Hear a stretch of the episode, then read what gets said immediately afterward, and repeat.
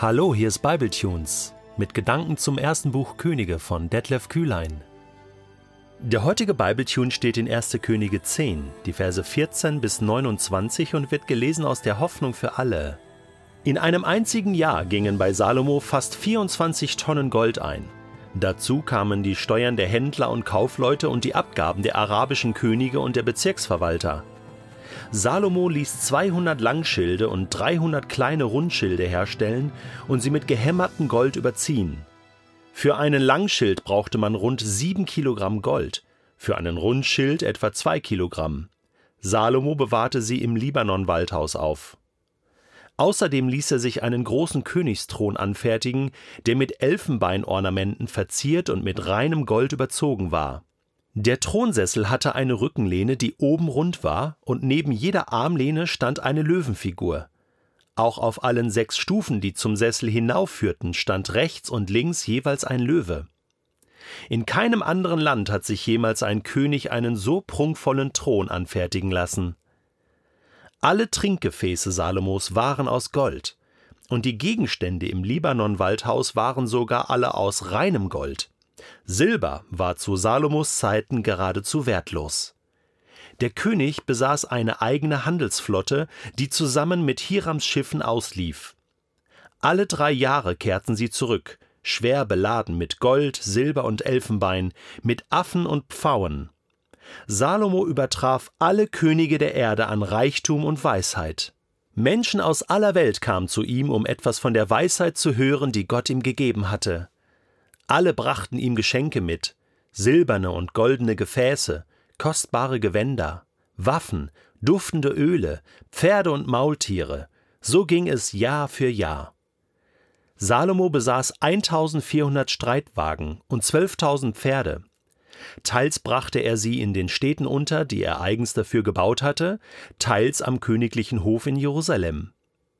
Silber war zu seiner Zeit in Jerusalem so gewöhnlich wie Steine, und das kostbare Zedernholz gab es in so großen Mengen wie das Holz der Maulbeerfeigenbaumbäume im jüdischen Hügelland.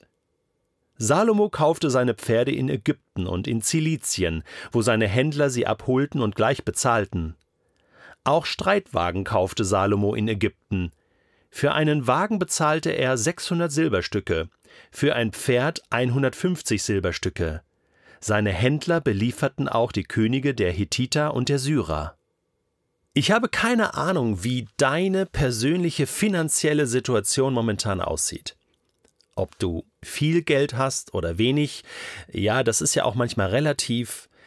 Aber schon die Frage, hast du einen Job, hast du keinen Job, hast du regelmäßiges Einkommen oder nicht, musst du vielleicht zwei Jobs haben, um überleben zu können, bist du zufrieden mit deinem Lebensstandard? Kannst du dir Urlaub leisten, jenes leisten? Bist du neidisch auf andere? Man vergleicht sich ja auch schnell.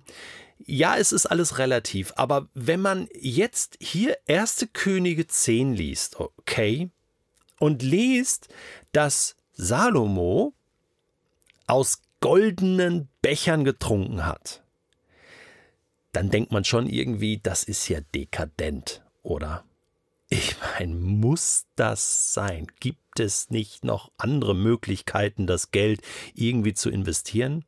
Ja, es kommt einem sofort. Ne? Oder Mensch, wieso müssen manche so reich sein und, und, und andere ja, sterben in Armut? Ist doch ungerecht auch in der Welt.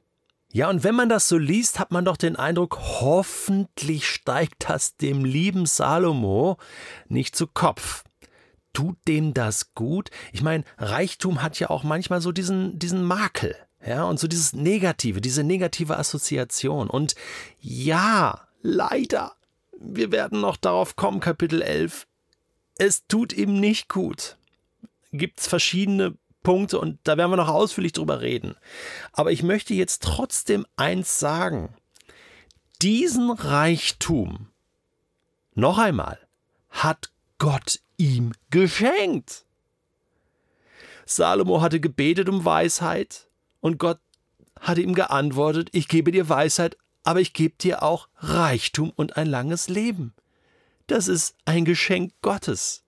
Also, das wollen wir doch mal festhalten, dass Gott auch Reichtum schenken kann. Ja, ich halte nichts von von Wohlstandsevangelium. Ja, glaub an Gott und Gott macht dich reich. Das ist für mich eine Formel, die funktioniert so nicht. Da gibt es genug Beispiele für und auch äh, theologisch ist das nicht haltbar. Aber dass Gott sehr wohl Reichtum zur Verfügung stellen kann, Menschen reich machen kann, das glaube ich sehr wohl, das widerspricht dem auch nicht. Und wir haben Beispiele in der Bibel dafür. Trotzdem muss man sagen, wenn die Person sich dessen nicht mehr bewusst ist, hey, woher habe ich all diese Mittel? Und wenn diese Person anfängt, sich auf diesen Reichtum zu verlassen und mehr auf das, was er hat, zu verlassen, als auf den Geber dieser Dinge, dann ist es bald zu Ende. Denn schon Jakobus sagt ja, oder gut, Jakobus war nach Salomo, aber diese Weisheit hätte doch Salomo eigentlich wissen müssen, oder?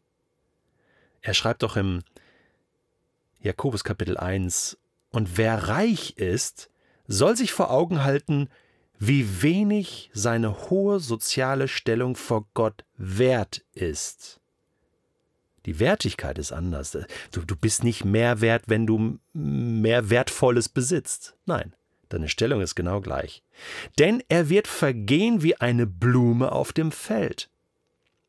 Wenn die Sonne emporsteigt und ihre Glut das Gras versenkt, verwelkt die Blume und ihre Schönheit ist dahin. Genauso wird auch der Reiche vergehen mit allem, was ihm sein Reichtum ermöglicht hat. So, jeder Mensch weiß das. Du nimmst nichts mit.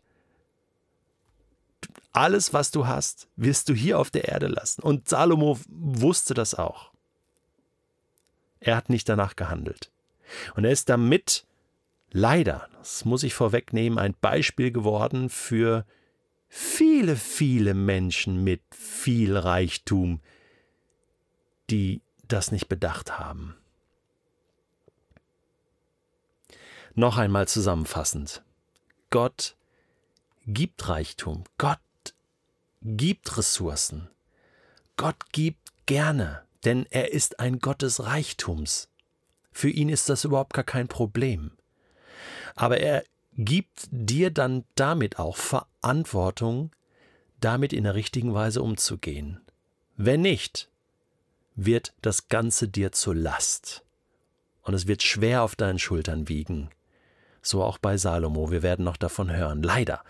Leider. Man denkt so, oh, es ist wie im Märchen eigentlich, ne? Aus goldenen Bechern trinken und jetzt, jetzt hast du eigentlich alles, um, um so richtig ein Königreich für Gott zu bauen.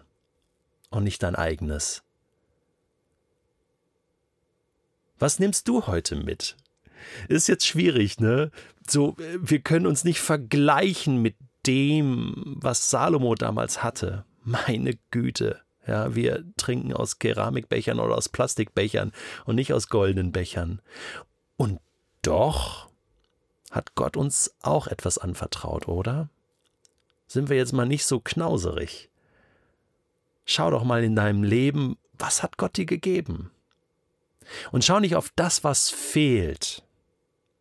Klar, völlig andere Situation. Aber es ist interessant, dass Jesus in der Bergpredigt Salomo noch einmal für ein ganz anderes Beispiel verwendet, nämlich wenn es um das Thema sich Sorgen machen geht. Denn das ist so ein bisschen das Gegenteil. Man denkt immer so, ein Reicher macht sich keine Sorgen, doch der macht sich Sorgen, wie er sein, wie er sein Reichtum schützen kann. Ja? Jeder Mensch kann einen falschen Fokus haben und Jesus sagt das. Also warum macht ihr euch Sorgen? Ne? Matthäus Kapitel 6, Vers 28.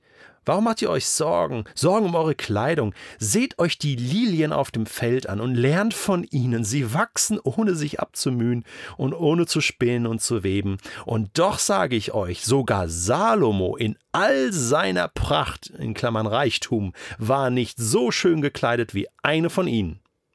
Wenn Gott die Feldblumen, die heute blühen und morgen schon ins Feuer geworfen werden, so herrlich kleidet, wird er sich dann nicht erst recht um euch kümmern, ihr Kleingläubigen?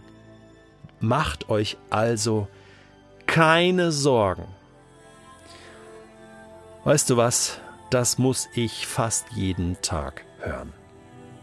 Dass Jesus mir sagt, Detlef, mach dir keine Sorgen, sondern lass mich für dich sorgen, denn ich bin ein Gott, der gibt und der schützt und der leitet und der segnet.